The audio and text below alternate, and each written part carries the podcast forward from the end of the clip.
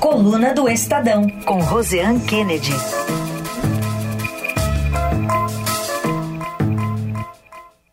Oi, Rosiane, bom dia.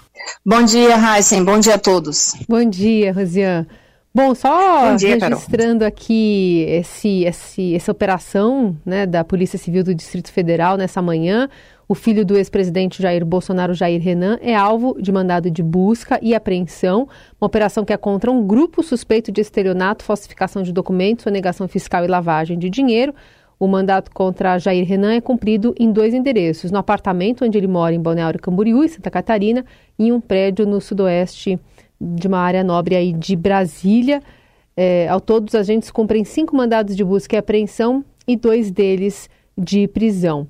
De acordo com uma apuração é, sobre o Marcial Carvalho, de 41 anos, sendo um dos alvos de mandado de prisão, ele é o suposto mentor de um esquema que já foi alvo de duas ações da Polícia Civil do Distrito Federal neste ano, a Operação Succeder e Falso Coach, Maciel era instrutor de tiro de Jair Renan, filho de, de Bolsonaro, e já tinha sido preso em janeiro deste ano.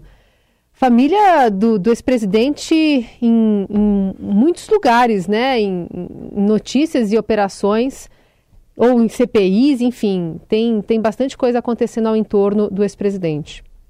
É isso mesmo, Carol. Muito bom dia, bom dia a todos. É, a família Bolsonaro está totalmente enrolada em meio a investigações e a necessidade de explicações e tem, tem tipo de investigação e, e de, de, explicação a ser dada para os mais variados, é, as mais variadas suspeitas. Né? Neste caso de Jair Renan, lembrando que o, o coach, o falso coach, né, ele era instrutor, ele foi instrutor de tiro de Jair Renan, é, ele, ele já tinha sido preso anteriormente em janeiro, então tem essa investigação agora, e o Jair Renan, é interessante a gente lembrar que existe todo um trabalho que está sendo feito é, dentro da família Bolsonaro, com o apoio do PL, o partido ligado, né, o partido ao qual Bolsonaro está afiliado, que é justamente para lançar Jair Renan também na campanha é, eleitoral. Ele fez toda uma mudança já de, de domicílio eleitoral, e aí é até interessante observar que você disse, né,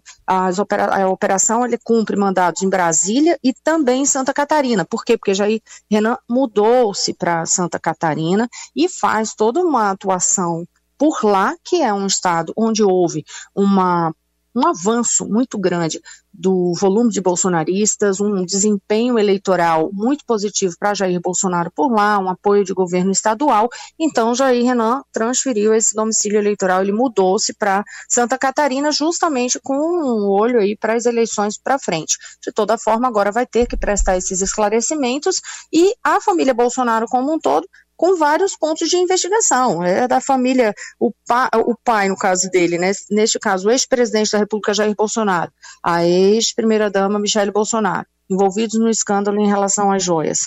É, no caso de Jair Bolsonaro, também nos inquéritos referentes a fake news, já teve a inelegibilidade determinada pelo Tribunal Superior Eleitoral. É, no caso de Flávio Bolsonaro, aquelas investigações a respeito do esquema, suposto esquema de rachadinhas no, no Rio de Janeiro, sem contar todas as vezes que há qualquer indagação e a busca de informações sobre o caso Marielle Franco, que sempre termina é, remetendo a discussões sobre é, milicianos. É, vocês vão lembrar aquele caso de um dos, dos investigados que morava no mesmo condomínio de Jair Bolsonaro. Então, são vários tipos de investigação, e deixando bem claro, né, Carol, eu sempre faço questão de ressaltar isso. Aqui eu não estou acusando ninguém, porque cabe a investigação e o julgamento. É preciso ter muita cautela em qualquer uma dessas apurações e acreditar no trabalho que vai sendo feito por Polícia Federal, por Ministério Público e aguardar o julgamento de cada um de, desses casos.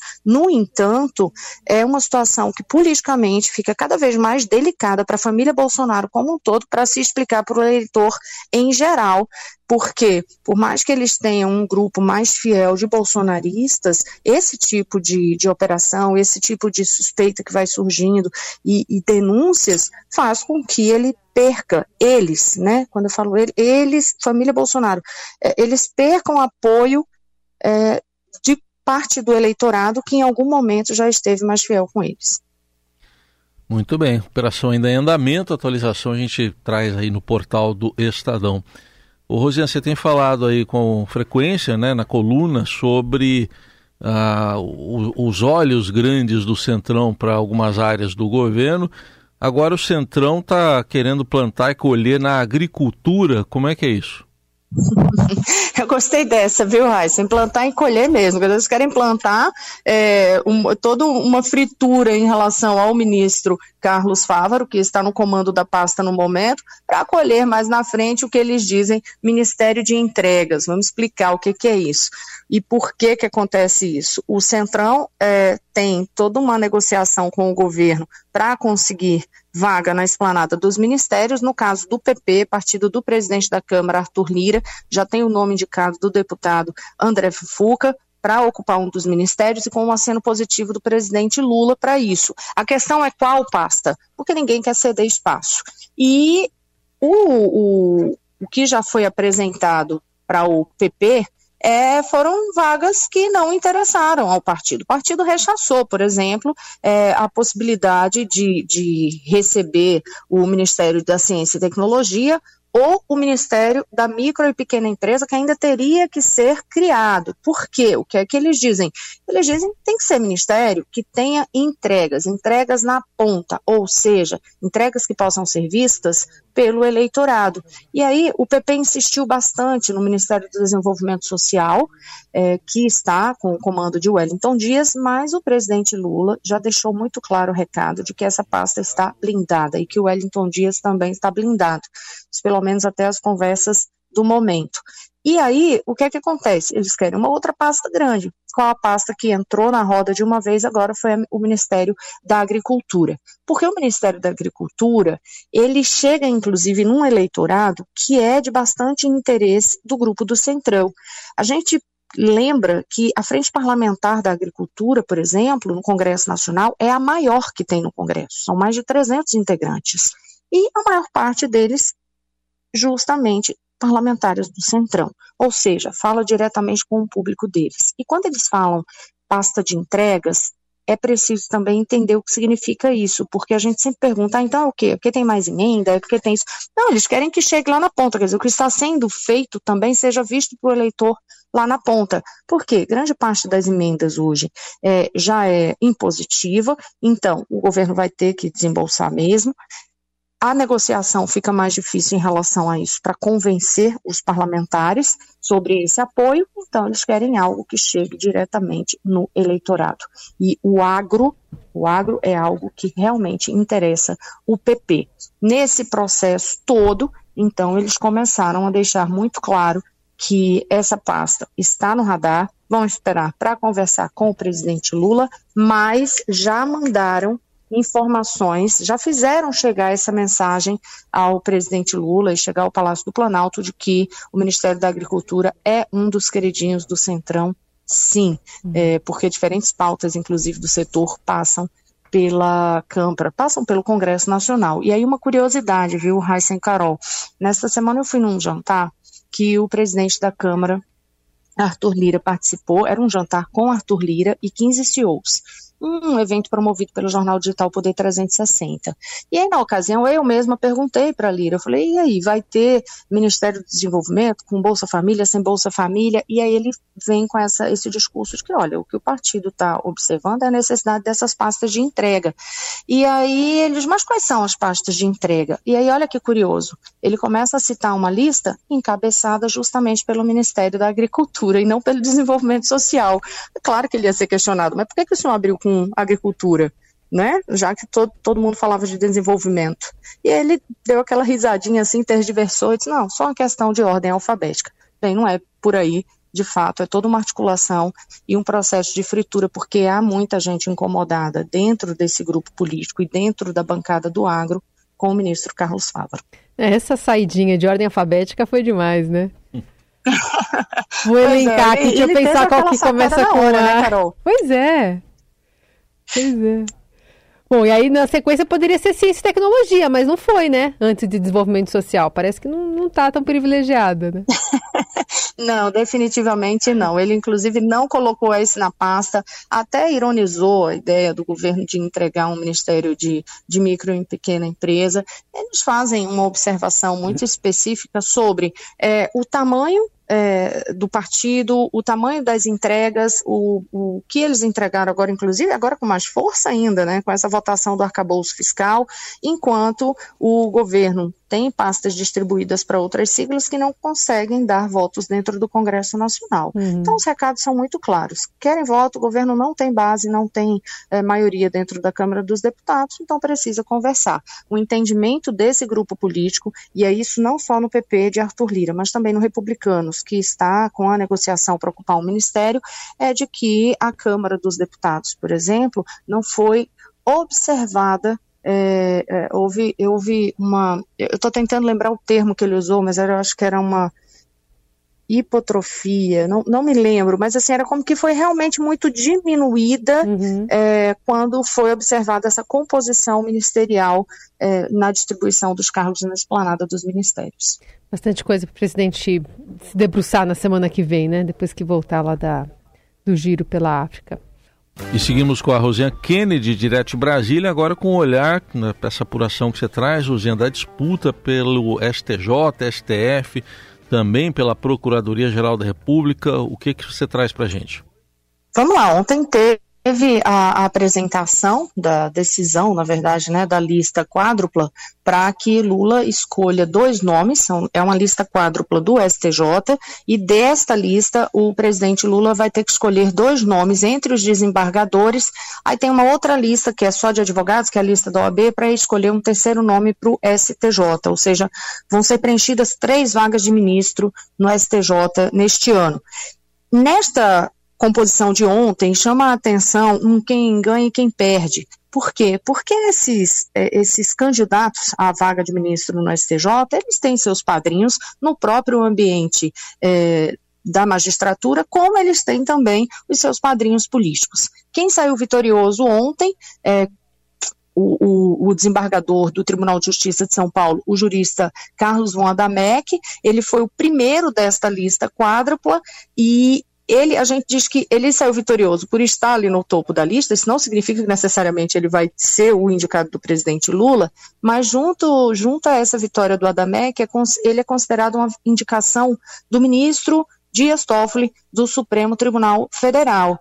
E ele conquistou ali 19 do mínimo de 17 votos necessários para integrar essa lista quádrupla. Então é interessante observar que um vitorioso, portanto, nesse meio da magistratura é o próprio ministro do STF, é, o, o, o Dias Toffoli, que a gente lembra também, né, que tem uma uma situação delicada com o presidente da República, é, Luiz Inácio Lula da Silva, Toffoli que foi advogado do PT, ele foi advogado-geral da União, indicado pelo presidente Lula no governo do presidente Lula lá atrás, é, acho que 2007, se não me, fala, não me falha a memória.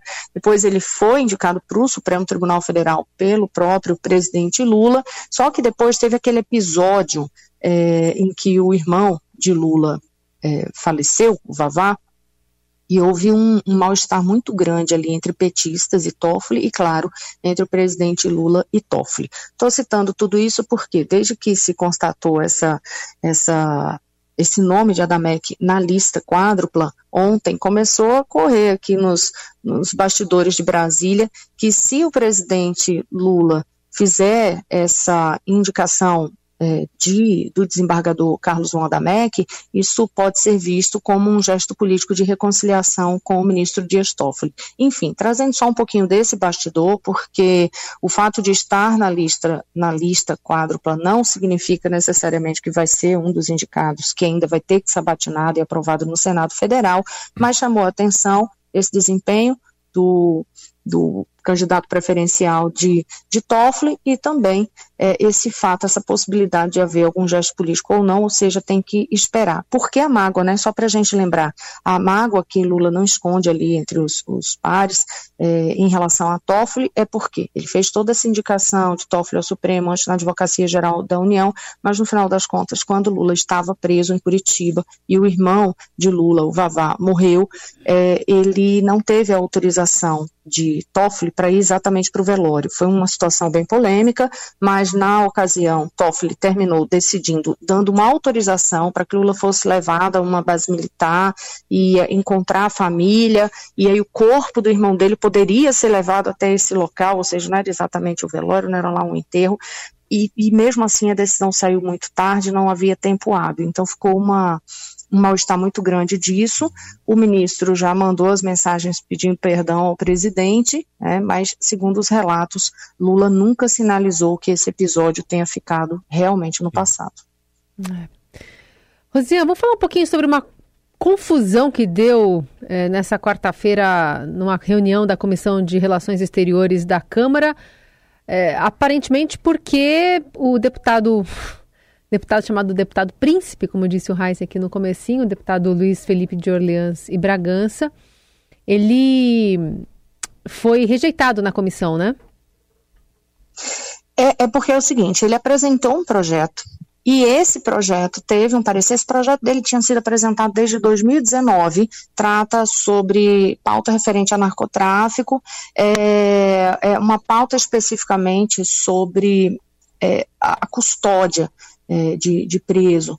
Eu vou, eu vou detalhar aqui um pouquinho mais e trago o que é que foi a confusão. No site a gente, do, da coluna, lá na página da coluna, a gente até colocou o vídeo, viu, Carol? Para quem ah, tiver curiosidade colocar... de entrar lá. É, vamos colocar aqui o áudio. A gente tem o áudio desse, desse vídeo que vocês publicaram, né, do deputado deputado Luiz Felipe e da deputada Fernanda Melchiona, que trocaram essas ofensas na reunião da comissão. Ele acusa partidos de apoiar o narcotráfico. Vamos lá. As armas compradas legalizadas caem na mão crime organizado somos nós. Seja responsável. Então cadê o projeto contra crime? Ah, ridículo. Projeto contra crime. Demagogia tua. Nada. Demagogia Vocês não têm nada. Vocês querem caos. Vocês querem caos. É vocês querem. Mentiroso. Vocês defendem caos. Mas você é louco. Você, tá você é xarope, velho. Você está negando? Você é louco. Você está negando? Mas é óbvio. Como? Mas é Como? óbvio. Mas é Toda óbvio. a relação de antiterrorismo que ela também estava presente. Eu defendi ações contra o terrorismo. Ela ah, defendia o terrorista, praticamente. Trabalhar MST, movimentos sociais. Vai que ser o príncipe num país que não tem monarquia. Respeita os movimentos sociais. Quem falou xarope aí foi o Arlindo Quinária, que também entrou na, na discussão.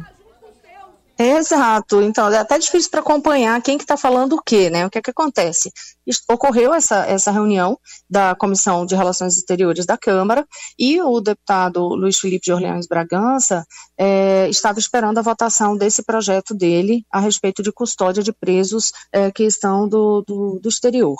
E aí, é, ele começou a discutir com, a, com, com os parlamentares que estavam lá justamente para o debate da, dessa proposta, que terminou sendo rejeitada, e aí ele fala, né, ele faz essa acusação de que os partidos ali estavam apoiando, ah, porque partidos apoiam o narcotráfico. A minha não cobrou explicação, põe aí, diga que partidos são esses. E aí começa, aí lá vem a troca de ofensas, aí vem demagogo, mentiroso, e aí a gente, eu tenho que confessar que tem hora que não tem como não rir, é, é lamentável, é patético, mas a gente não consegue, em determinados momentos, momentos não rir com uma situação, porque aí vem o Arlindo Quinalhas entra na discussão também, aí chama xarope louco. Aí sabe qual era a observação aqui, Carol? É. Assim, gente, alguém ainda chama alguém de xarope, e de fato a gente fosse. Há quanto tempo ninguém chama alguém de xarope? Há quanto tempo assim, a gente sabe? não.